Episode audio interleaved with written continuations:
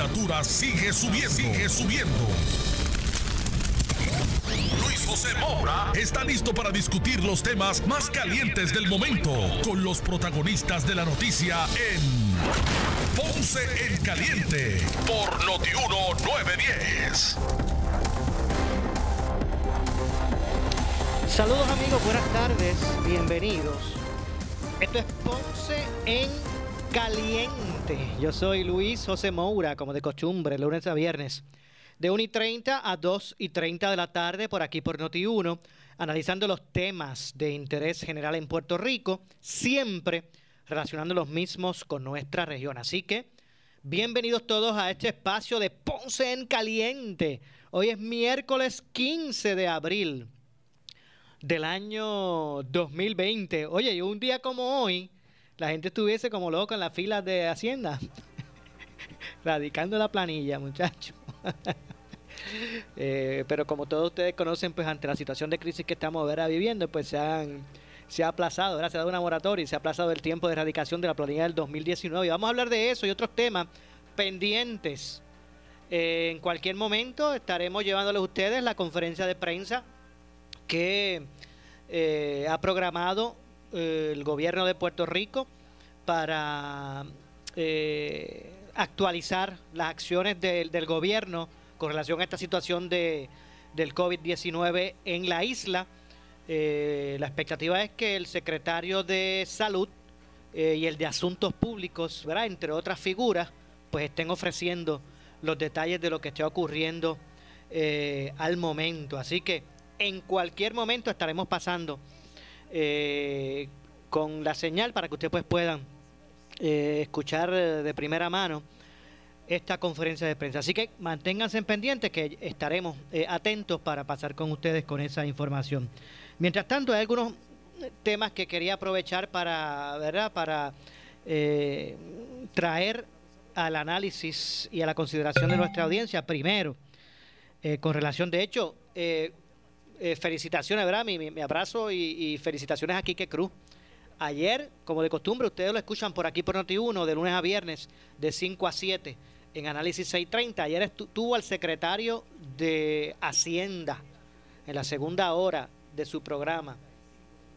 Y, eh, y obviamente el secretario allí, a preguntas de Quique y también de la audiencia, pues contestó un sinnúmero de preguntas. Estoy haciendo el, el arreglo. Quería retransmitir ese segmento donde el, donde el secretario de Hacienda estuvo hablando ayer con Quique Cruz, pero no lo pude conseguir en el podcast.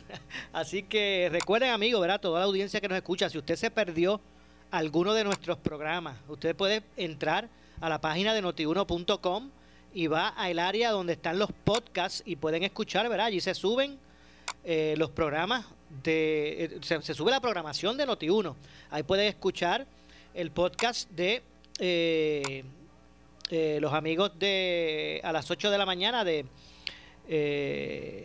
el licenciado José Sánchez Acosta y José Báez, a palo limpio. Pueden conseguir el de a palo limpio, que es a las 8 de la mañana. Pueden conseguir el podcast de el programa donde está Alex, Alejandro García Padilla, el ex gobernador, y Carmelo Ríos, sin miedo, de las 9. El podcast de Carmen Jovet, de las 10 de la mañana. El de Falú, programa de Falú. El programa de este servidor, Luis José Moura, Ponce en Caliente. El programa del compañero Eddie López, de frente. Eh, la Candela también está en el podcast, eh, al igual que el programa de Mario Porrata, el de Quique, o sea, to- la programación de Noti1, usted puede, si usted se perdió alguno de los programas, usted entra a la página eh, de notiuno.com, esto no es, no, en el Facebook, sino en la página web notiuno.com, allí en el área de, del podcast, y usted pues podrá eh, escuchar los programas. Si, por ¿verdad? si se perdió alguno de ellos, pues lo puede escuchar. Así que inclu- incluyendo el de este servidor, Ponce en Caliente. Pues le decía, hablando precisamente del, del secretario de Hacienda, Francisco Párez, eh, él mismo confirmó que los ciudadanos van a comenzar a recibir el dinero federal de los 1.200 a finales de este mes de abril. ¿Ya estamos en la conferencia? Vamos a hacer algo. Vamos a pasar a la conferencia de prensa oficial del gobierno de Puerto Rico y estaremos entonces retomando la programación de Noti1. Adelante. podamos nombrar esos ocho directores de proceso para garantizar que, eh, inclusive con el insumo de la asociación y de la federación, podamos nombrar esos ocho directores regionales que eh, tanto servicio le pueden dar al país, no solo en esta situación, en cualquier otra situación de salud. Eh, aeropuerto.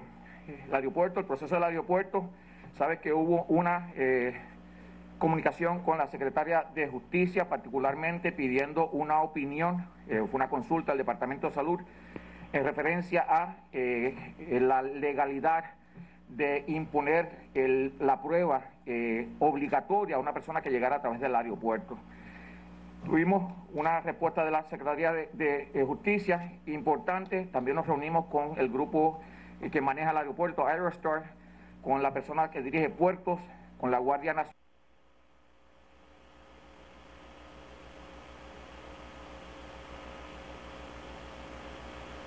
Nacional.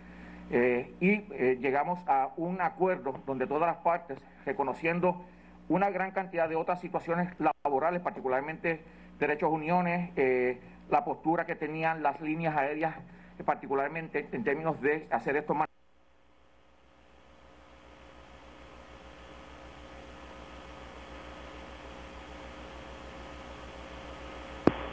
alta, esa persona se remueve del área y se hace un discernimiento, un screening, ¿verdad? Eh, que es médico.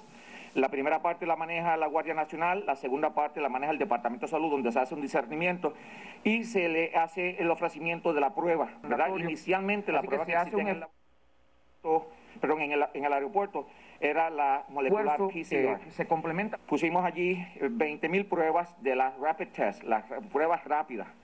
Ahora se le ofrece a toda persona que llega al aeropuerto la prueba rápida al 100% de la población.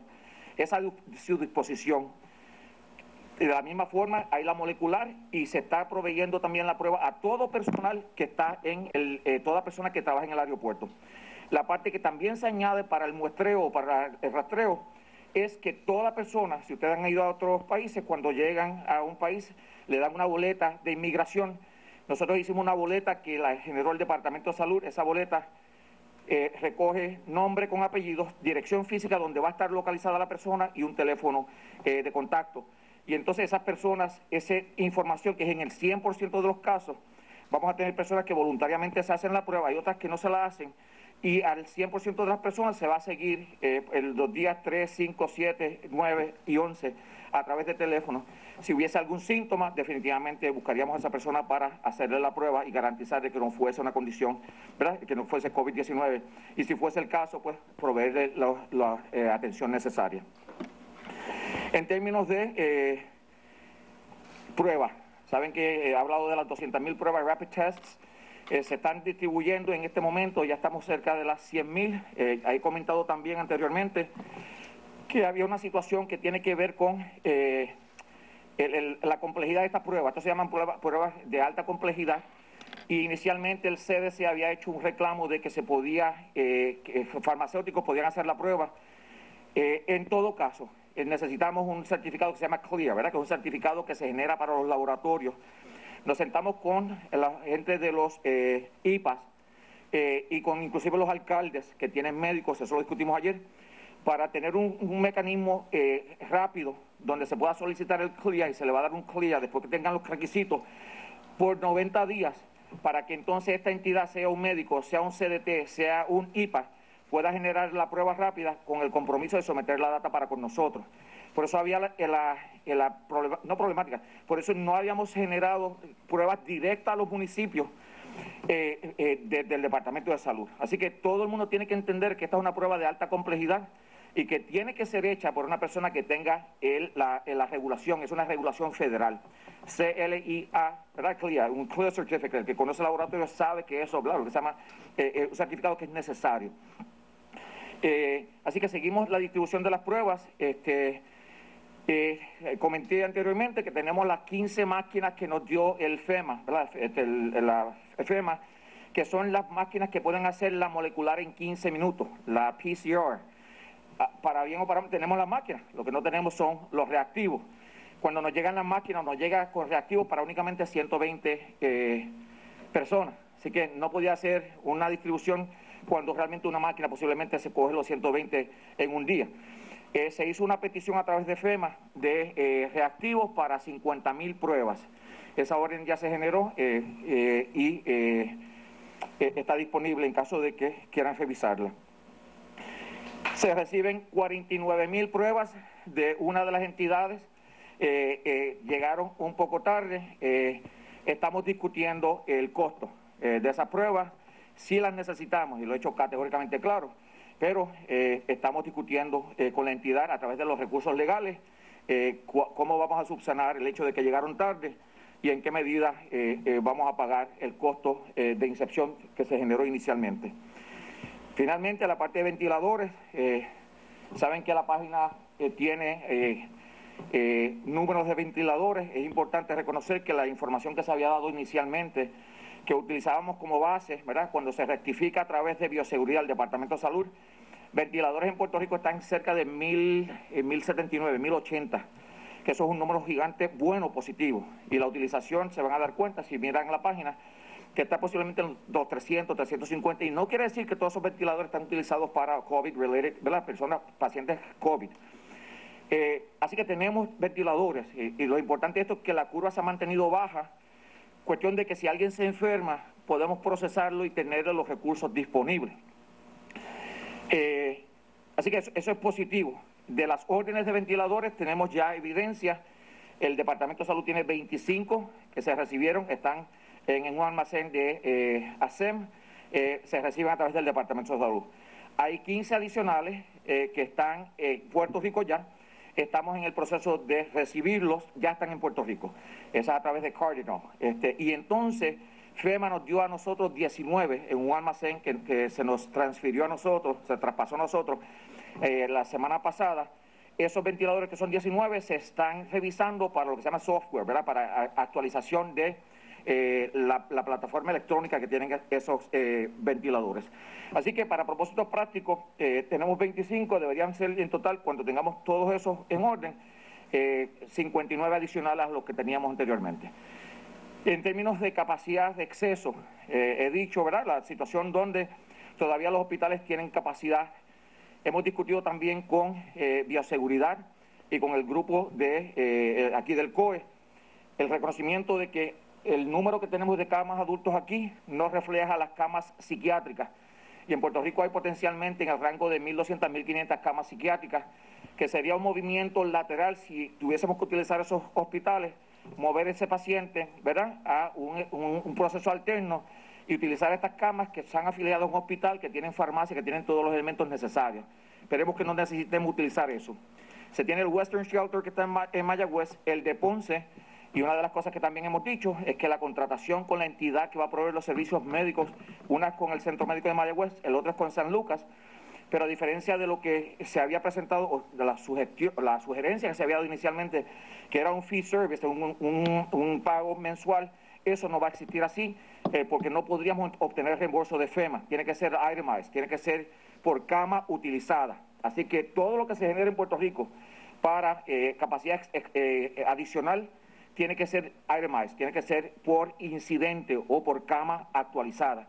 Sí se está trabajando, y con esto terminaría, en el RFP que debe salir, salió hoy, el RFP es en relación a la capacidad de exceso, ¿verdad? Lo que han dicho el centro de convenciones, donde sea, ¿verdad? Ese tipo de eh, habilitación, una vez más, estamos eh, eh, trabajando en ese RFP eh, y en ese en el RFP también se va a solicitar cualquier persona que tenga algún tipo de servicio, mascarillas, este, protectivos, eh, pruebas que pueda utilizar ese mecanismo para el proceso de eh, venta al gobierno de Puerto Rico.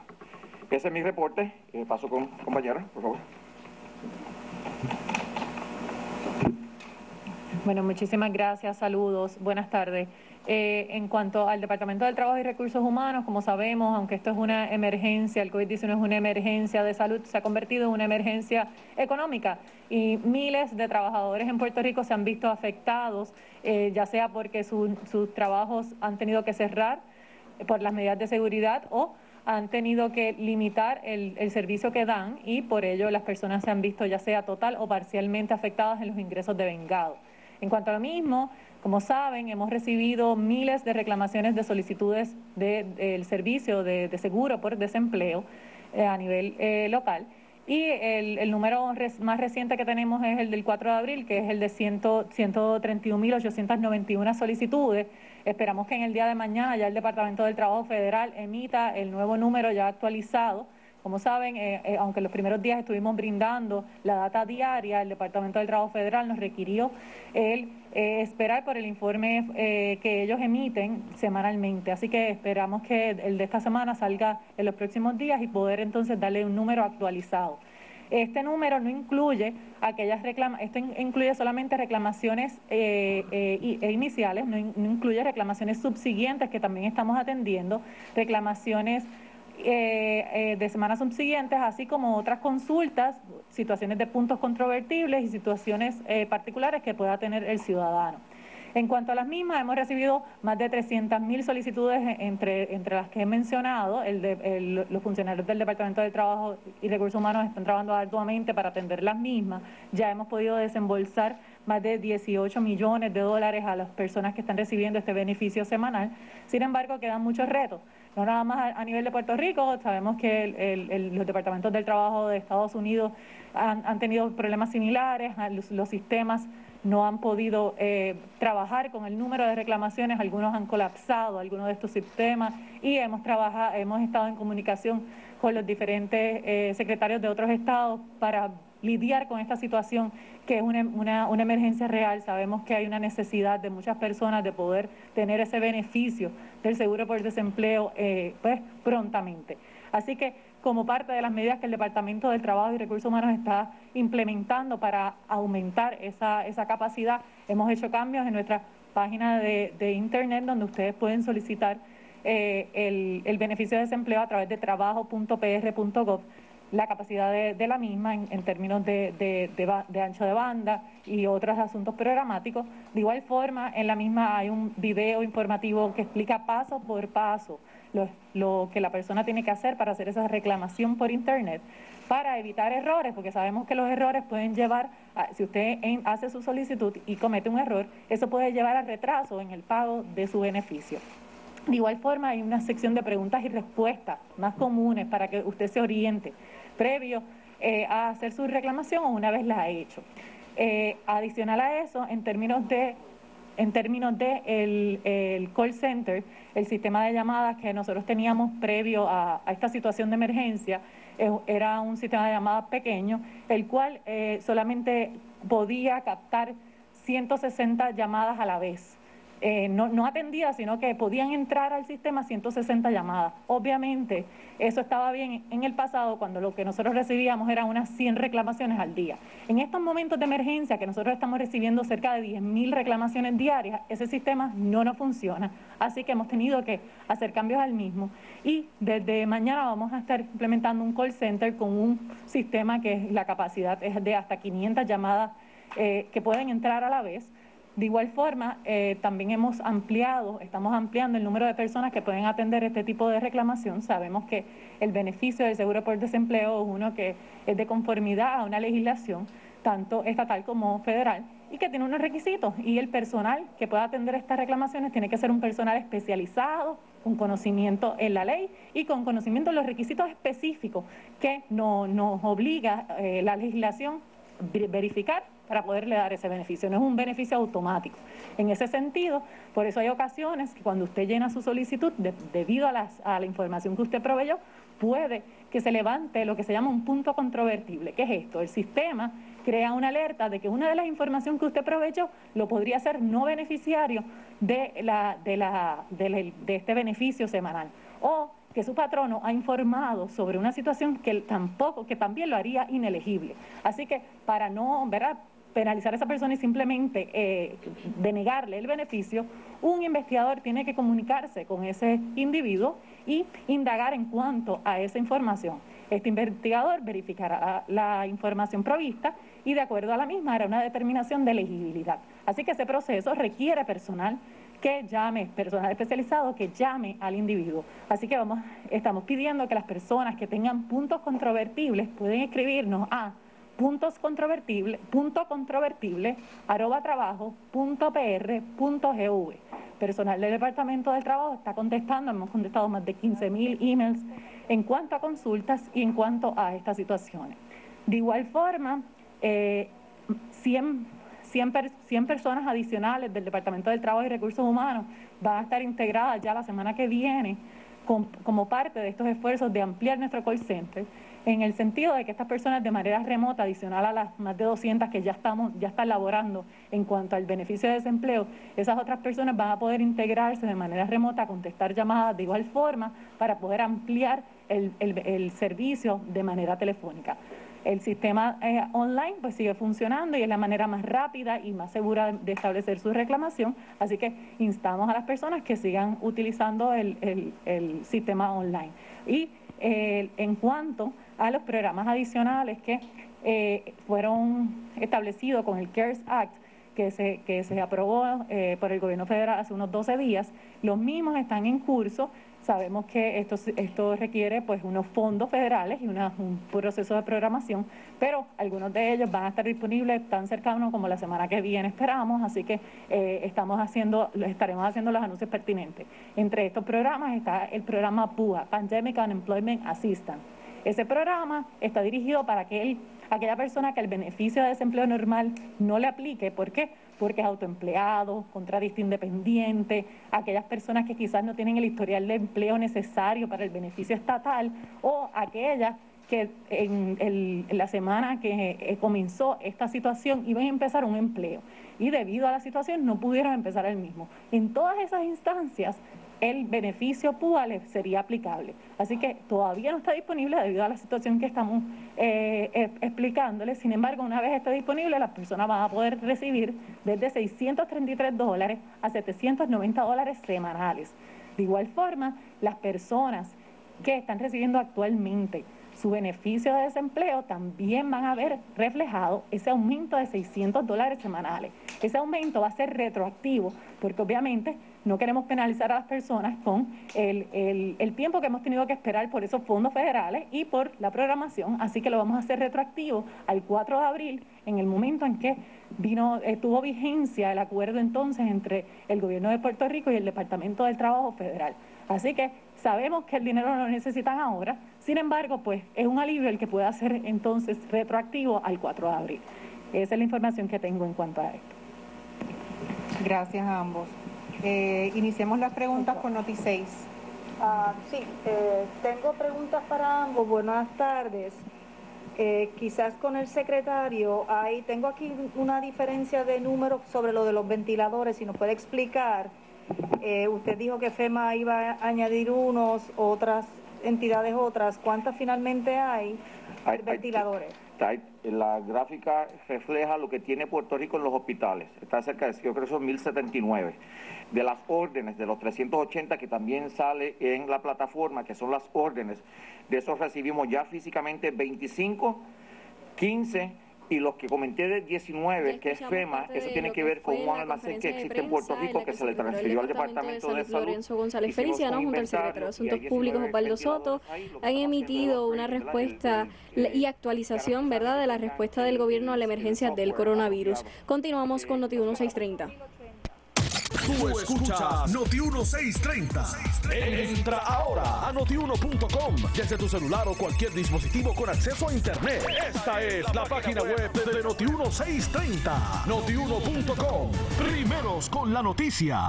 Los casos positivos de COVID-19 siguen en aumento en la isla, según los informes del Departamento de Salud. ¿Hacia dónde va la curva de contagios? Detalles con el doctor David Capó, director de la Oficina de Epidemiología del Departamento de Salud. Las personas con diabetes pueden ser más vulnerables a los efectos graves del coronavirus. Detalles con la doctora Paola Mancillas, endocrinóloga. Vivir con salud con Luz Nereida Vélez. Este domingo a las 10 y 30 de la mañana, solo por Noti 1. Auspicia Neomed Center. Salud de primera.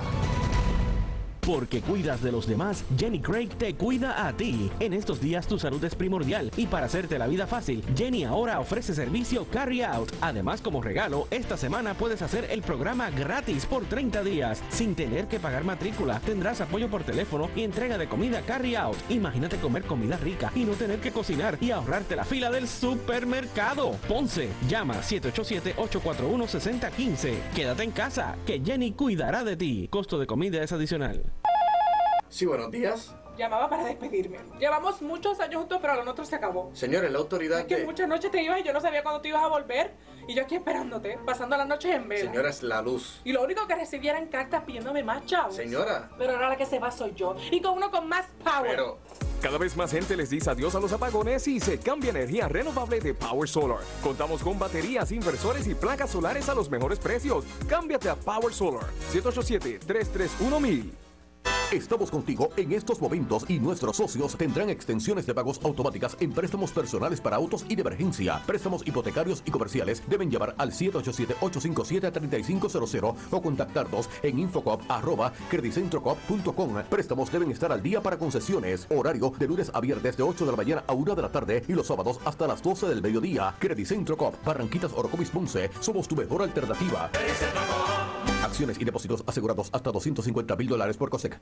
No te pierdas este sábado de 10 a 11 de la mañana al abogado de tus finanzas, el licenciado Jesús Batista, aquí en Noti 1630, conversando sobre la protección de la ley de quiebras, ejecuciones hipotecarias, modificaciones de préstamos y cobro de dinero.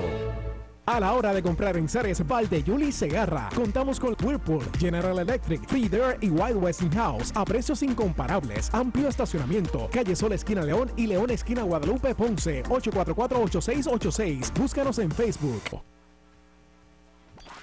Tú escuchas Noti 1630. Primeros con la noticia. La noticia.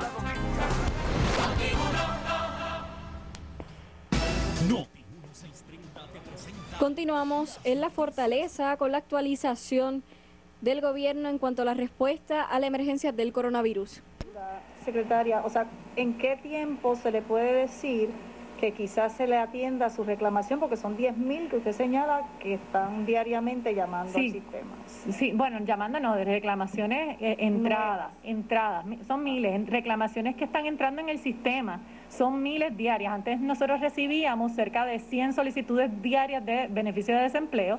Ahora estamos, eso se ha, ¿verdad? se ha disparado obviamente por la situación y estamos recibiendo miles. Por ejemplo, para María, que es otra de las, de las emergencias recientes que hemos vivido, nosotros en, durante cinco meses, si los contamos desde septiembre del 2017 a febrero del 2018, el Departamento del Trabajo procesó 84 mil solicitudes de desempleo. Ese número nosotros lo sobrepasamos a la segunda semana que estábamos en esta emergencia. Así que debido a, ese alto volumen, hay que seguir, ¿verdad? Estas medidas son para atender esa situación, sin embargo hay que seguir incrementando el número de, de equipos y el número de personal especializado para atender estas reclamaciones. pero quizás eh. no me di a entender es que no tengo la respuesta. Quizás lo que la persona en su casa, ¿verdad? Que está haciendo ese intento, lo que quisiera saber es, mira, dentro de una semana me atienden, en varios días, el mes que viene. El proceso, el proceso normal de una solicitud de desempleo es que la persona la radica y en el término de 7 a 10 días recibe a través de correo de su correo su determinación de elegibilidad, así como si en el caso de ser elegible una orden de pago. Y eso entonces es automático, sigue las instrucciones de la orden de pago y usted estaría recibiendo el cheque o el pago directo de acuerdo a lo que usted seleccionó. En cuanto a, a, las, a, las, a las llamadas eh, atendidas, pues la realidad es que va, va, a depender del flujo diario. Cada día es diferente y cada situación es particular. Así que ya en el camino, la semana que viene, quizás tenemos un, panorama más claro del impacto que puede tener este número de personal adicional. Gracias. Vocero. Saludos. Mis preguntas van dirigidas al secretario. Me gustaría saber si luego del 26 de marzo, que fue que se hizo el procedimiento orden de compra para un millón de pruebas, si después de esa fecha se ha vuelto a contactar alguna compañía para comprar un millón de pruebas adicionales. No. ¿Por qué no se ha hecho ese procedimiento? Estamos en este momento con 200.000 pruebas que tenemos aquí en Puerto Rico actualmente, se han distribuido cerca de 100.000, quedan 100.000 para ser distribuidas y eh, se hizo la petición a través de las 50 eh, máquinas eh, eh, perdón, de las 15 máquinas que llegaron de FEMA, se hizo la petición para los reactivos eh, para 50 mil este, individuos. La otra cosa que deben ver ya en, el, en, el, en la medida en que se modificó la respuesta, ¿verdad? La, orden ejecutiva de la gobernadora, se dio cabida a que laboratorios en la periferia hicieran pruebas, que los IPAs hicieran pruebas, que los 330 hicieran pruebas Así que hay pruebas eh, disponibles dentro del marco de referencia eh, de, la, empresa privada, llámese los médicos, grupos de médicos eh, y laboratorios privados. No quiere decir que nosotros estamos, ¿verdad? se está haciendo el, RFP no solo para reflejar la necesidad de la, exceso de camas o lo que se llama excess capacity, pero también cualquier otra oferta que se pueda presentar al gobierno de Puerto Rico para entonces poderla evaluar desde ese marco de referencia. ¿Cuál es el plan entonces para comprar más pruebas, ya sea con compañías? ¿Cuándo estarían llegando las mismas? O sea, ¿qué gestiones ha hecho el gobierno luego de esta fallida compra para adquirir más pruebas? Eh, lo que te comenté anteriormente, definitivamente hay un RFP publicado. El que tenga capacidad de proveer los servicios se presenta, la entidad que va a evaluar estos contratos o estas ofertas hace el comparativo y determina. después de esa fecha no se han vuelto a realizar órdenes de compra o se han hecho gestiones para comprar pruebas. Yo no he hecho, yo no he hecho ninguna gestión, no, el, del secretario de salud no ha hecho ninguna gestión en este momento fuera de distribuir las 200 mil que tenemos en este momento y la compra de 50 mil, ¿verdad? Eh, eh, eh, reactivos para 50 mil pruebas este, PCR, reconociendo también que el, el, departamento está haciendo cerca de 400, 450 eh, eh, pruebas eh, moleculares y la, empresa privada, el laboratorio Toledo, estaba en el rango de 500 pruebas diarias.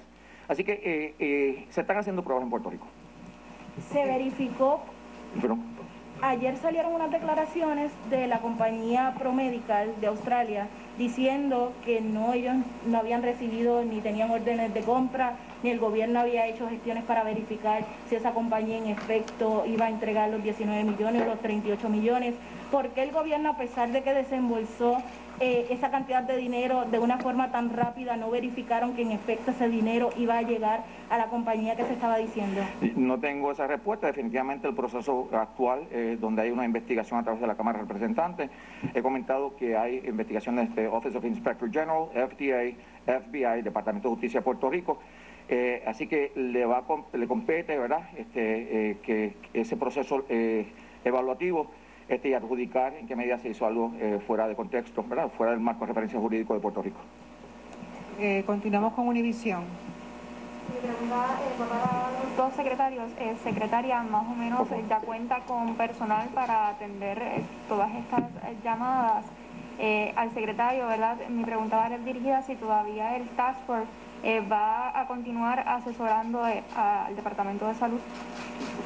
Sí, en cuanto a, el número de personas que está atendiendo esta situación de, desempleo, como les mencioné, este es un, personal que tiene que ser adiestrado y que tiene que ser capacitado en cuanto a estos temas de, y esta legislación. Actualmente cerca de 200 personas están atendiendo las solicitudes. Con el incremento que esperamos eh, tener con este nuevo equipo y, programación adicional que vamos a poder vamos a poder aumentar 100 personas más de nuestro departamento de igual forma con el servicio del call center que estaría comenzando mañana y que esperamos que ya la semana que viene esté eh, operando completamente con, con el personal que, que fuera asignado podría haber un aumento de, más, de, 150 personas más a las que tenemos actualmente. Y esperamos que eso eh, alivie en, parte esa situación. Sin embargo, tenemos, estamos continuando adiestrando el otro personal del departamento que puede ser capacitado con la limitación que tenemos, que hay unas regulaciones tanto estatales como federales que hay que cumplir. Así que por eso estamos en ese proceso. ¿Para cuándo se le pueden ver reflejados los 600 dólares adicionales a las ah, personas? En cuanto a ese punto, que es muy importante, eh, eh, sabemos que el CARES Act tiene unas disposiciones, tiene cinco programas, tres de ellos en los cuales representa algún tipo de aumento o eh, ya sea aumento al beneficio semanal de 600 dólares para el beneficio de desempleo regular, como aquellos que son autoempleados que también van a tener un programa aparte. Como saben, este programa eh, es, federal y es con fondos asignados. Nosotros estamos en el proceso de, recibir esos fondos y de implementar la programación. Esperamos que tan pronto como la semana que viene alguno de estos programas ya esté activo. Estamos en conversaciones diarias con el Departamento del Trabajo Federal para poder eh, y con nuestros proveedores de programación para poder agilizar al máximo el proceso y poder llegar esos fondos adicionales que son tan necesarios en estos momentos. Secretario. Eh, sí, definitivamente el Task Force. En breve le echamos más leña al fuego en Ponce en Caliente por Notiuno 910. La tarjeta de crédito que buscas consíguela en Credicentro Coop Ponce. Mastercard, regular o Visa clásica al más bajo interés desde el 7.95% APR. Transfiere los balances con altos intereses en tarjetas de otras instituciones financieras y obtén 0% de interés por los primeros seis meses. Echa para acá, que Credicentro la tiene. Estamos en la Rambla de Ponce. Sujeto a aprobación de crédito. Restricciones aplican. Acciones y depósitos asegurados hasta 250 mil dólares por cosecha. Tenemos el caso sigue progresando. El área sur está que quema. Continuamos con Luis José Moura y Ponce en Caliente por el 910 de tu radio. a favor del de, el modelo de probabilidad. ¿Cómo va a estar manejando el Departamento de Salud luego de lo que trascendió ayer en la vista, este asesoramiento? No sé si va a tener unos parámetros. La- las decisiones el del Departamento de Salud, a partir de marzo 30, las toma el Departamento de Salud y el Secretario de Salud es el responsable de cualquier cosa que ocurre desde ese momento en adelante. Tele- pe- permiso. Ninguna. Telemundo. ¿Usted vio las vistas públicas ayer, secretario? Honestamente no las pude ver, no. ¿Entiende usted que debe Segundo Rodríguez y Juan Salgado continuar en el Task Force luego de las declaraciones que se dieron en el día de ayer en esa vista que fueron sumamente serias e irregulares en términos del proceso de compra? Una vez más, eh, le compete al proceso eh, corriente. Actualmente se hacen esas vistas a adjudicar situaciones. En este momento, la información que yo tengo en este momento es que, como muchas otras personas, recibieron emails, textos, pero recuerden que la Junta no tiene poder decisional. La decisión la toma el Departamento de Salud. Cualquier orden que se generó tiene que haber sido a través del Departamento de Salud. todavía con su confianza, porque estamos hablando de que ellos se fueron por encima de en aquel entonces de la Secretaría de Salud. Yo, yo creo que la estructura, eh, la interacción ha sido positiva. Yo necesito el Task Force. Categóricamente sí.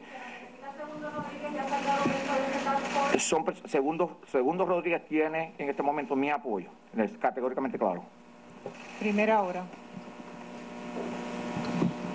Fran.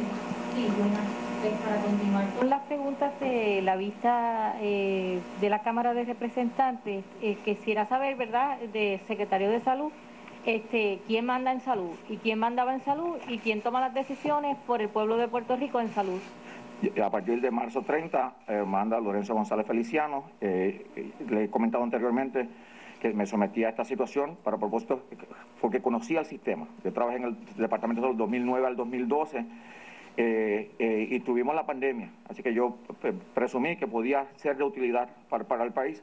Este, y quiero pensarlo así. Yo creo que el que se mete a esto, este servicio público, ustedes reconocen que es difícil, esto no es fácil para nadie. Así que ese es, desde marzo 30 yo te voy a dar fe de que lo que ocurra en el Departamento de Salud es mi responsabilidad absoluta, mi responsabilidad absoluta. Mire, este, y usted, ¿qué va a hacer para eh, lograr, verdad, que este proceso de compra en salud mejore y este proceso eh, que se realiza eh, de todas las esferas, no solamente para las pruebas del COVID, sino que el Departamento de Salud es responsable de muchos otros sitios y de centros de salud importantes para el país? Sí, 100% de acuerdo. La parte de compra, comenté que hicimos un RFP, un edicto, algo que se publica con un mecanismo para evaluar ese tipo de compras, bien importante, inclusive yo tuve eh, discusión somera, no he, no he generado la, petición eh, absoluta, pero inclusive quería que la Junta de Control Fiscal sometiera a una persona que participara del proceso de evaluación de eh, ofertas para Puerto Rico, para tener un proceso donde todas las entidades concernientes, llámese el gobierno estatal, la entidad federal, este, puedan participar del proceso de evaluación de estas propuestas este, y tomar la mejor decisión para el país. Eh, mire, quisiera saber, ¿verdad? Usted cuando eh, al a la noche, de, de- en la mañana después de ser nombrado, usted me, me indicó a mí que usted iba a tener transparencia, que iba a haber eh, fluidez de información. Entonces lo que estamos viendo es que pasan los días, nadie contesta los teléfonos, nadie nadie atiende. Entonces de momento fue una conferencia de prensa una vez a la semana. Yo contesto. Esa transparencia, ¿cómo se va a, tener? Porque el pueblo necesita información y ustedes no la están brindando. Eh, yo eh, difiero en ese aspecto. Se, hizo la plataforma, eh, está la información ahí. La información está disponible. Yo le he dicho que pueden llegar al Departamento de Salud el día que quieran llegar. Y si me piden la información, el contrato en discusión que quieran, y yo lo voy a buscar y se lo voy a hacer disponible, sin pensarlo dos segundos. Yo recibo todos los días entre mil, dos mil llamadas, no sé, textos, este, y hago, un hincapié, ¿verdad? Inclusive cuando las dos nenas mías me llaman, a veces le tengo que decir que no le puedo contestar. Así que no quiere decir que no quiero contestarte. Si yo tengo a Michelle ahora, que me va a estar ayudando en el Departamento de Salud, este, eh, y estamos haciendo un equipo también de prensa para proveerles la información mucho más este, rápida a ustedes. Lo que pasa es que el dashboard, ¿verdad? No incluye información que antes se tenía y seguimos con, mi, con la información no disponible que se amplía en vez de que se mejora. Por ejemplo, antes se daba la edad, el género, la región de los casos positivos. Eso, eso existe ahí. Eso existe. Lo que tienes que mover las flechitas. Te vas a dar cuenta que ves la distribución. Eh, no, no, no. Le estoy, ah, le estoy hablando de. Sigue moviendo aquí. Este de aquí. Sigue. Sigue. ¿Quién tiene la copia de eso? Aquí se, se, eh, se dividen por eh, eh, grupos de edad. No, no, pero antes no se daba por grupo de edad, se daba caso a caso, caso positivo. El número uno tenía 76 años, estaba ah, en la metro. Eh, e-, esa información existe, sí, este, inclusive al punto de que no se, nos está ofreciendo hace una semana. Ok, pues importante, yo me llevo esa asignación y definitivamente se la hago disponible. Muy probablemente hay información que no se va a generar aquí para no causar confusión, sí se puede accesar a través del Departamento de Salud, definitivamente le, pertenece y se le hace disponible, claro que sí. Mire, entonces quería saber, pero, pero todo el mundo le ha permitido preguntar, yo tengo muchas dudas porque yo también solicité entrevistas y no se me han, concedido. Este, eh, además de eso, quería eh, aclarar algo de las 49 mil pruebas que usted dice que llegaron tardes y que están con una entidad, ¿verdad? Dijo aquí, estamos discutiendo con la entidad para suscitar el hecho de que llegaron tarde. ¿Cuáles 49 mil pruebas son esas? ¿Quién las contrató? La compañía 313, que ustedes ya conocen, eh, y son a 36 dólares. Eh, eh, básicamente esa es la información que tengo y eso es lo que estamos discutiendo desde la perspectiva jurídica legal. Este, en qué medida este, violación de contrato y va, si va a haber algún subsanar el costo de las pruebas. ¿Y esas son moleculares o pruebas rápidas? Pruebas rápidas. Ok, ¿y esto se hizo bajo la pasada administración, no de usted? Yo sigo siendo la misma administración. No, no, pero de, ah. Rodríguez y de la señora Concepción. Eh, sí. Pero una vez más, es mi responsabilidad. Yo se lo digo y no se lo digo simbólicamente, es mi responsabilidad. Si, si se tiene que rectificar algo, lo vamos a rectificar. No vamos a hacer algo que sea ilegal, vamos a hacer lo que es conforme a orden y ley. Tenemos una emergencia seria en el país. Muere gente, muere gente. Así que definitivamente vamos a buscar la ansiedad que ha tenido la, población en, el rango de necesito pruebas, necesito, sí tenemos pruebas, claro que las tenemos. Definitivamente hay la parte que tiene que ver con el elemento fiscal. Si ustedes miran los medios de comunicación de los Estados Unidos hoy, hay una, una investigación de justicia federal en referencia a máscara N95 de una entidad que las produjo para distribuirlas. Y eso es una investigación a través del gobierno federal, no estatal. Eso es, eso es en curso hoy. Así que si en este proceso se pueden generar un montón de cosas, ¿verdad? Nos compete a nosotros, el gobierno, las entidades particulares pertinentes, la, ley, este, hacerse valer. Así que eh, mi compromiso desde el 30 de marzo hasta el, 12, eh, digo 12, hasta diciembre 31 del 2020 es mi responsabilidad. Doctor Chopper. Eh, tengo una pregunta para usted y una eh, dos para la secretaria de Trabajo. La primera pregunta que tengo, usted anunció que eh, cambios de personal eh, donde elimina los enlaces regionales y lo está poniendo ahora como estaba anteriormente, o sea que usted lo que está es yendo hacia atrás y va a poner, la pregunta es, ¿va a poner médicos y gente salubrista y no técnicos de uña como estaba anteriormente? Exacto, esa es la forma de categóricamente establecerlo. Directores regionales tienen que ser o médicos o enfermeras, ¿verdad? Este, son personas que conocen, que pueden ir a la región y resolver el problema. No solo un ente de comunicación, sino una persona que me pueda ayudar a eh, generar una respuesta con los grupos epidemiólogos, con los grupos de los médicos locales de los pueblos. Así que sí, esa es la razón por la que se está revirtiendo esto, una vez más, conforme a orden y ley. Eh, las personas que estaban haciendo esto, que si son empleados de carrera, se mueven a donde les compete aquel que no tiene las credenciales y la, licencia necesaria para esto, definitivamente vamos a buscar las personas que van a llenar esta necesidad, no por hoy, para siempre. Gracias. Ahora con la secretaria del Trabajo. Tengo dos preguntas para usted. Cuénteme. La primera pregunta que tengo es la siguiente. ¿Qué remedio hay para ese patrono que ahora el gobierno le va a dar a ese empleado 700, 800 dólares semanales cuando se ganaba 200 trabajando. ¿Qué va a hacer el, el gobierno cuando el patrono quiera abrir y no va a poder abrir porque el empleado se quedó en su casa? Porque esto es un negocio y el empleado entendió que era mejor quedarme en casa y coger el desempleo que ir a trabajar. Eso, es una, excelente, eso es una excelente pregunta, agradezco la misma. Eh, este beneficio de aumento de 600 dólares es por el término de cuatro meses. La legislación establece que esa persona va a estar recibiendo el beneficio base, que sabe, ustedes saben que de conformidad con nuestra ley de, actualmente de 33 a 190 dólares, y adicional a eso, entonces tienes ese beneficio de 600 dólares semanales fijos por cuatro meses. Sin embargo, es importante señalar que si usted está actualmente, tiene la oportunidad de trabajar, ya sea porque su patrono lo llamó a trabajar, usted, está, usted no podría recibir el beneficio de desempleo. Así es que como esto, esto no es... Breve le echamos más leña al fuego en Ponce en Caliente por Notiuno 910.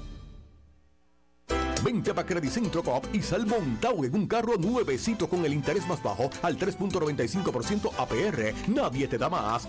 Centro lo hace posible. Móntate en el auto que tú quieres y sin pronto. Más información en el 787-857-3500 o en infocop arroba creditcentrocop.com. Barranquitas Orocovis Ponce. Somos tu mejor alternativa. Sujeto a aprobación de crédito. Ciertas restricciones aplican. Acciones y depósitos asegurados hasta 250 mil dólares por COSEC. El área sur está que quema. Continuamos con Luis José Moura y Ponce en Caliente por el 910 de tu radio. sería una doble compensación y la ley no permite eso. Sí, y la otra pregunta que tengo en la misma línea es la siguiente. Eh, Best Buy, por ejemplo, está anunciando que va a cesantear a todos sus empleados. JCPenney anunció lo mismo, eh, Macy's. ¿Por qué entonces no es más fácil, ya que ustedes tienen un problema de infraestructura y que parece que el empleador único no funciona? Porque aquí se nos vendió que había un empleador único para emergencias como esta, donde usted pudiera atraer empleados de otras entidades o otra infraestructura. Usted dice que no tiene computadora, pero hay un montón de oficinas vacías ahora mismo, que la computadora está allí y lo que hay que hacer es una programación. ¿Por qué entonces, para evitar el tapón, no vamos a los patronos que pagan el seguro por desempleo, que está el nombre de ese empleado, y usted sabe que ese patrono cerró, ¿por qué no vamos a la inversa? Para evitar entonces el congestionamiento de los empleados llamando. Ese servicio en el pasado lo hemos hecho y actualmente lo estamos haciendo. Tenemos patronos que nos han informado, nos dan entonces, el, personal de recursos humanos nos provee el listado de empleados afectados junto a su teléfono y el personal del departamento se le hace mucho más fácil porque se comunica directamente entonces con ese empleado. Y las veces que lo hemos hecho es, muy efectivo. si Best Buy va a cesantear los empleados, yo mando un inspector a Best Buy, reúno a la gente allí y lléneme todo allí o, que el patrón se encargue de procesar eso para que entonces sea más fácil para ustedes. Porque el problema que tenemos es no tenemos los recursos y sigue el tiempo contando y la gente necesita comer. Estamos totalmente de acuerdo y ese servicio está, hacemos el llamado a aquellos patronos que, que tengan una situación, que, eh, que, estén enfrentando una situación en la que vayan a tener que cesantear sus empleados, que eh, informen al, Departamento de Trabajo como, como otros lo han hecho. Y de otra parte, es también importante señalar que usted, patrono, no, no es necesario que usted despida a ese empleado para que él pueda ser beneficiario de, este seguro por desempleo. La merma del empleo es, razón suficiente para ser beneficiario, así que no hay que incurrir en un despido para poder para que su plantilla laboral puedan tener este beneficio de desempleo y es importante señalar. Gracias, secretario. Centro de Periodismo Investigativo. Eh, tengo dos preguntas, ambas son para el secretario de Salud. Eh, la primera, eh, Pocos minutos antes de las 2, eh, el CPI publicamos eh, una historia en la vamos cual, a una pausa, eh, básicamente vamos a una pausa y regresamos con la conferencia de prensa del gobierno. Incluso eh, personas eh, en los sedes de, de los municipios que al día La pregunta es, ¿va a poner médicos y gente salubrista y no técnicos de uña como estaba anteriormente? Exacto. Tú escuchas la, la estación de noticias líder en la red social de Facebook. Dale like a nuestro fanpage porque somos Noti 1630. Primeros con la noticia. ¿Qué es la cuarentena? Es quedarte en casa durante 14 días en un cuarto aislado de tu familia. Si diste positivo a la prueba de coronavirus o si tienes síntomas como fiebre y tos, debes aislarte. Toma tus medicamentos y usa mascarilla. Cada vez que utilices el baño, asegúrate de limpiarlo con desinfectante. Sigue las instrucciones que te ofrece el gobierno y sus profesionales de la salud. Hazlo por tu familia y tus amigos, por todos. Llama al 787-999-6202. Cuida tu salud, protege los tuyos. Departamento de Salud, Gobierno de Puerto Rico. ¿Sabía usted que la grama artificial de Gramamía perdura sobre 10 años? Artifigrama de Gramamía ha sido tratada contra los rayos ultravioleta para prolongar la vida del color original. Grama artificial Artifigrama, un producto exclusivo de Gramamía. Visita gramamía.com o llame al 642-7137. Grama artificial de Gramamía para un mundo más verde. 642-7137.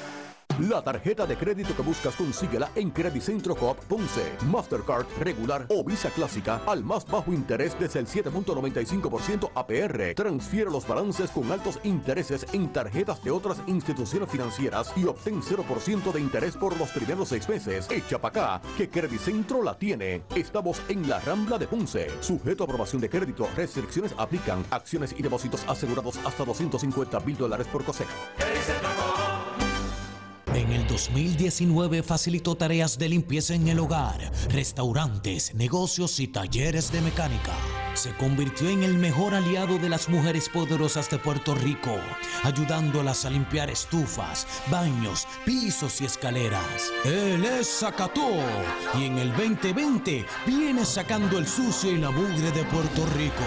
Para tus tareas de limpieza, vota por Zacató. Mensaje aprobado por el Comité de Limpiadores Extremos de Crystal Products. ¿Sufres de hemorroides y no sabes qué hacer? Ahora hay una opción. En AR Institute of Gastroenterology tenemos un tratamiento sencillo, eficaz y sin dolor para tratar las hemorroides. El sistema O'Regan es una alternativa sin cirugía para tu problema de hemorroides. Toma solo unos minutos y puedes regresar a tu rutina normal el mismo día. Dile adiós a las hemorroides. Visítanos en el edificio Barra Ponce Bypass, oficina 806 o llámanos a AR Institute of Gastroenterology para una cita al 787 259-8200. 259-8200.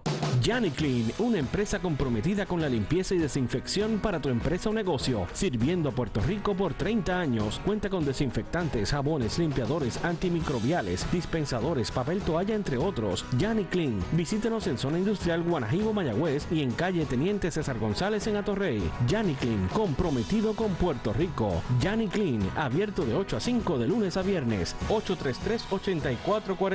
833-8440.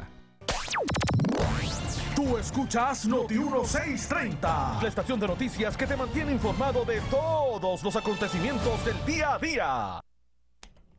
Continuamos en la conferencia de prensa del gobierno con relación a la actualización de respuesta del gobierno a la emergencia del coronavirus. eh, qué ha pasado, eh, realmente se perdió el dinero con estas pruebas Novartis y se están ahora mismo investigando. E- Eso es- está bajo investigación, como ustedes conocen. Si el Departamento de Salud, cuando se hizo la consulta a la entidad que regula laboratorios, se hace que se busque un muestreo para hacer confirmación a través de PCR y realmente saber si estas pruebas están siendo de utilidad al país.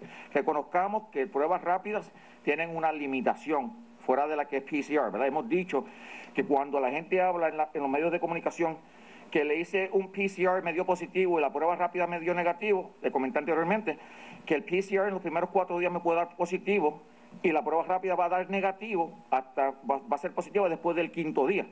De la misma forma comenté que yo puedo tener una persona donde tengo una prueba rápida positiva con la hemoglobina que se desarrolla crónicamente y tener un PCR negativo.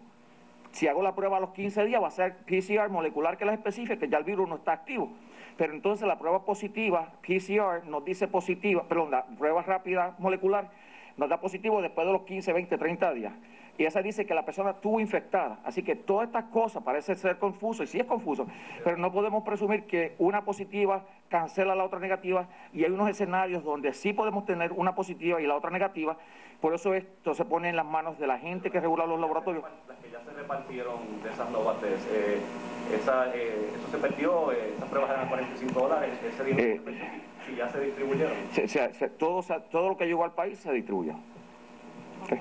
Noticel.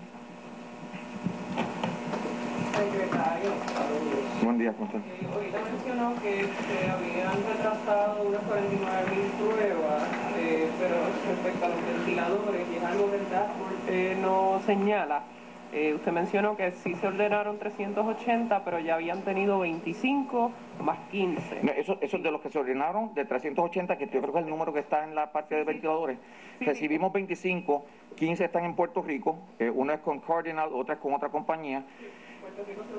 La pregunta es eh, que para esta fecha se supone que de esos 380 ya se hayan recibido 125 como mínimo. Eh, basado en lo que ha dicho hoy sobre las pruebas, de que está tomando ya decisiones pues legales y todo el asunto, quería saber si eso también aplica con las empresas de los ventiladores. Quisiera saber si se ha comunicado con estas empresas para saber por qué no se han entregado los eh, productos. definitivamente, eh, yo no me he comunicado con ellos directamente, eso no, no, lo van a ver de mí, ¿verdad? Este, para ese particular. pero definitivamente sí es una preocupación que tenemos. Y, todo esto conforme a orden y ley, ¿verdad? Cuando yo hice la, la discusión que tuve ayer, las 49 mil pruebas que ya están aquí en, el gobierno de Puerto Rico, eh, todo esto hay que hacerlo por proceso jurídico. Así que definitivamente están, abogados con abogados hablando este, de cómo se subsana este, eh, una violación a un contrato civil. Eso es básicamente lo que le di, lo puedo decir en este momento. Lo haríamos con cualquier otra entidad. Pero la, está la promesa de que les van a entregar los productos o la preocupación más del departamento es en términos económicos. No, lo, que pasa es que no hay ninguna garantía, de, particularmente de los ventiladores. No hay ninguna, inclusive con el stockpile del gobierno federal que ofreció 500 no hay garantía. Este, por eso es lo importante de reconocer lo que tenemos, lo que yo creo que fue importante en, en, esa misma línea de pensamiento, el hecho de que a diferencia de 500 tenemos 1078, 1079 y la utilización está como en 300, 350, así que tenemos una capacidad de 700 y pico eh, de ventiladores. Eh, y mientras la curva se mantenga más eh, aplanada, pues entonces sí la gente se va a enfermar pero lo vamos a poder procesar con la capacidad que tenemos. Ese, es, ¿verdad? Esa es la esperanza, yo le rezo a Dios a eso y, usamos la ciencia, ¿verdad? Para, pero definitivamente esa sería la línea de pensamiento. Si esa curva se mantiene más bajita, se van a enfermar. de esto no salimos hasta tanto no hay una vacuna. Eso lo tenemos que tener claro, ¿verdad? Este, tenemos que tener una vacuna. Eso no lo vamos a ver posiblemente hasta el otoño, este, el, invierno, ¿verdad? Así que eh, veremos el mismo esfuerzo del departamento, el gobierno de Puerto Rico, el gobierno de los Estados Unidos y el mundo, generando la petición para las vacunas. Eso lo vamos a ver, porque te, te aseguro que no van a haber la producción suficiente como para vacunar el mundo. Estamos hablando de una pandemia. Así que, nos tenemos que insertar en esa discusión. Pero eh, ese, pues, esa pelea la vamos a tener que, nos, insertamos cuando la vacuna esté disponible, quién la produce, el mismo issue de los costos va a ser un issue, créanlo. Eh, eh, afortunadamente, cuando nosotros tuvimos la pandemia de influenza, eh, eh, el gobierno federal generó vacunas y nos llegó vacuna a Puerto Rico y también el Tamiflu, ¿se acuerdan del medicamento? Que también eh, llegó a Puerto Rico. Así que todas estas cosas, este, una, una lucha que no, no, paramos hasta tanto tengamos la vacuna. Y precisamente en esa línea de la curva, para hacer, por ejemplo, el contact tracing, que ya usted había mencionado que había comenzado, se necesitan hacer pruebas y esa también fue una de las razones por las que se ordenaron un millón de pruebas, ¿no? Una cantidad masiva.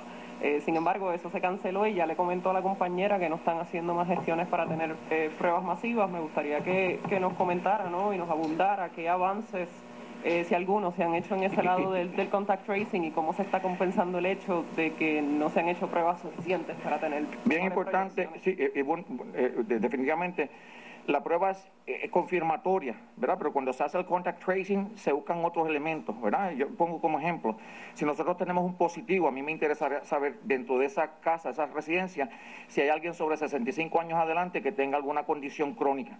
¿Por qué? Porque esa persona definitivamente nos impone, se impone a sí mismo un riesgo. Esa persona, si se infecta, está en el grupo de mayor probabilidad de morir. Así que definitivamente en el contact tracing no es tan solo hacer la prueba, en la ausencia de la prueba se pueden tomar decisiones particulares, hablar con la familia para que ese individuo se mueva a una casa de otra familiar. Eh, eh, ese tipo de cosas se sigue trabajando todos los días. Eh, pero sí, las pruebas son importantes. Yo no, eso no se quita. Lo que pasa es que hemos visto lo que hemos sufrido con esta situación de las compras. Así que tienen que ser este, por encima del, del plato, como dice uno. Eh, y, básicamente sí, comenté de las 50 mil, los reactivos para 50 mil eh, de, las de, de, las, eh, de las moleculares con la máquina rápida.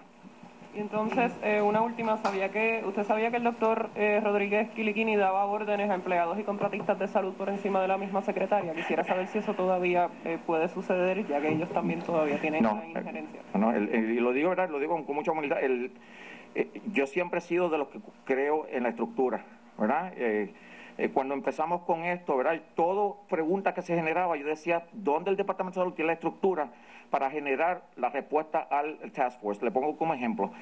Cuando el Task Force hace la preocupación del costo de las pruebas, la primera entidad que yo llamo se llama CES. ¿Por qué? Porque ACES es quien regula las compañías de cuidado coordinado. Cuando me hacen la pregunta de los laboratorios, llamo a SARAF, porque SARAF es la entidad que regula los laboratorios. Eh, cuando tengo la issue con los municipios, llamo al presidente de la asociación y al presidente de la federación. Así que se utilizan los canales existentes dentro del Departamento de Salud y va a ser así, este, mientras yo esté aquí va a ser así. San Juan Star. Sí, secretario. Eh, le comentó hace poco que desde el contrato en controversia de un millón de, un millón de pruebas no han solicitado compras de más pruebas podemos entender que, eso se debe a que se siente cómodo con la cantidad que ya tienen o es por la preocupación de que se den más casos como este. No, se, está sometiendo un RFP, un, un edicto que la gente utilice ese mecanismo para presentar su oferta y que sea un grupo regulador que pueda evaluar las ofertas y tomar la decisión. Definitivamente, y, lo, ¿verdad? tenemos las 200 mil, nos quedan cerca de 100 mil para distribución comenté que la empresa privada, si se entran al Manager Companies, han generado un movimiento. Lo que queríamos era que ese movimiento no se saliera de perspectiva, ¿verdad? Que nos dieran un sentido de seguridad con una prueba negativa, un falso negativo en esos primeros dos, tres días. Y por eso la importancia de tener que someter la información y por eso la importancia de la entidad que regula los laboratorios y el certificado CLIA.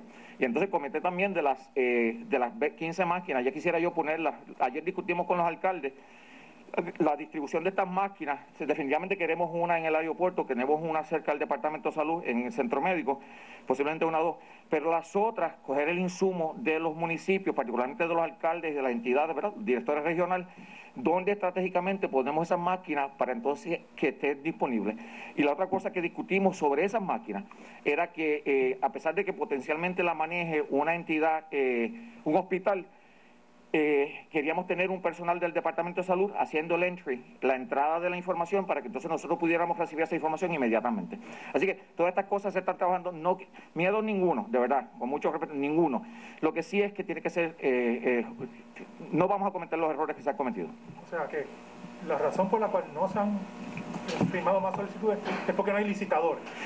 El, el RFP salió creo que hoy o ayer, entre, no sé, hoy sale tan pronto.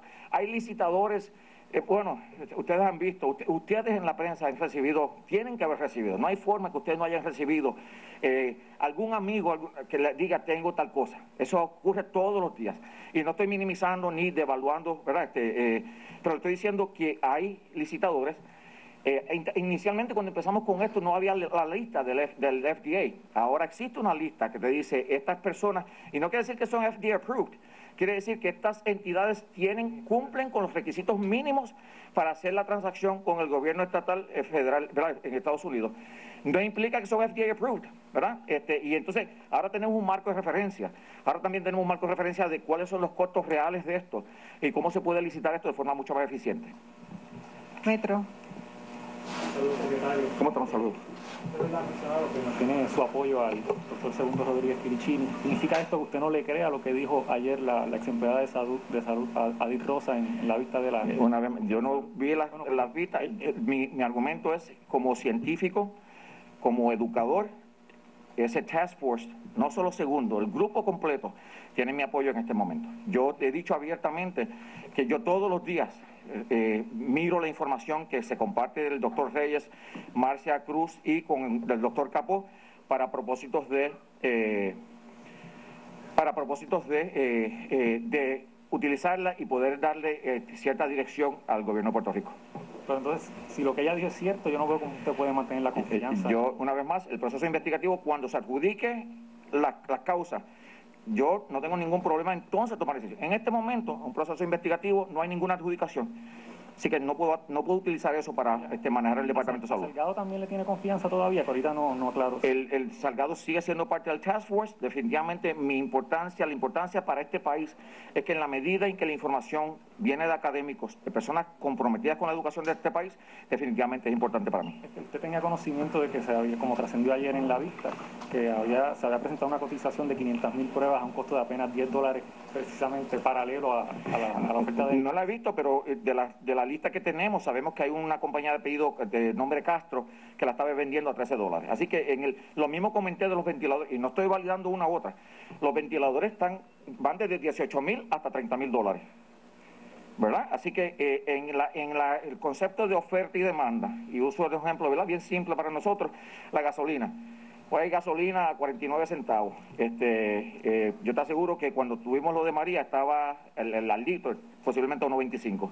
Así que es, es suplido demanda. Este, pero eh, ahora tenemos un marco de referencia. Yo creo que la parte importante es que tenemos un marco de referencia de qué se paga en los Estados Unidos, qué se está pagando aquí en Puerto Rico.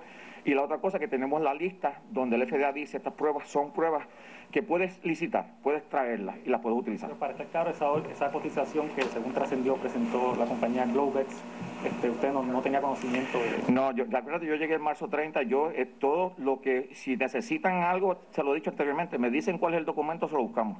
La orden que cuando finalmente se, se, usted dio la orden para, para cancelar la, la compra IPEX, este, fue porque no estaban autorizados por el gobierno federal, fue por porque no cumplían con...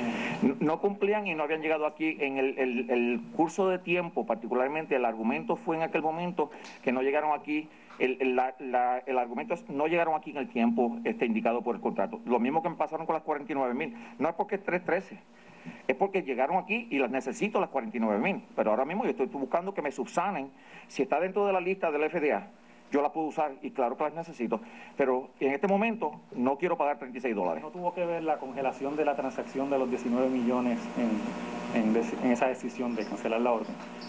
No, son procesos interesantes, son salvaguardas que se toman en los sistemas, ¿verdad? Cuando si le preguntan a la gente de los bancos, vayan a los bancos, una transacción de 19 millones, una transferencia de 19 millones de un gobierno para con otro, inmediatamente eh, pone un par. Así que la, esa salvaguarda que tiene que ver con regulaciones bancarias, este, y para beneficio de nosotros, eh, nos protegió. Y por último, secretario, ¿tiene idea de por qué el secretario Osvaldo Soto se excusó de, esta conferencia? Ah, no, no. ¿Y sabe cuándo la gobernadora va a hablar? Porque hay muchas preguntas que... Eh, yo no, no, tengo esa información, pero este, la buscaría. Foro noticioso. Sí, por favor. Realmente cuando se hizo la orden y demás, pues como usted expresa, no estaba ahí. Pero una vez usted llegó, usted verificó lo que se habían hecho, los pasos que se habían dado, no le estuvo curioso, no preguntó por qué esto, por Curse la carta, ¿verdad? Este, en términos de la, de la, de la del millón a 38 dólares. En el sentido, sentido común, ¿verdad? Tú ves una muestra a 13 dólares y ves otra a 30 bueno, han escuchado parte de la conferencia de prensa del gobierno relacionado a las eh, atenciones gubernamentales ante la crisis del COVID-19 en Puerto Rico. Específicamente escuchaban al secretario de Salud, Lorenzo González. No nos resta tiempo para más. Nos despedimos. Regresamos mañana como de costumbre aquí en Ponce en Caliente. Yo soy Luis José Moura que se despide. Buenas tardes.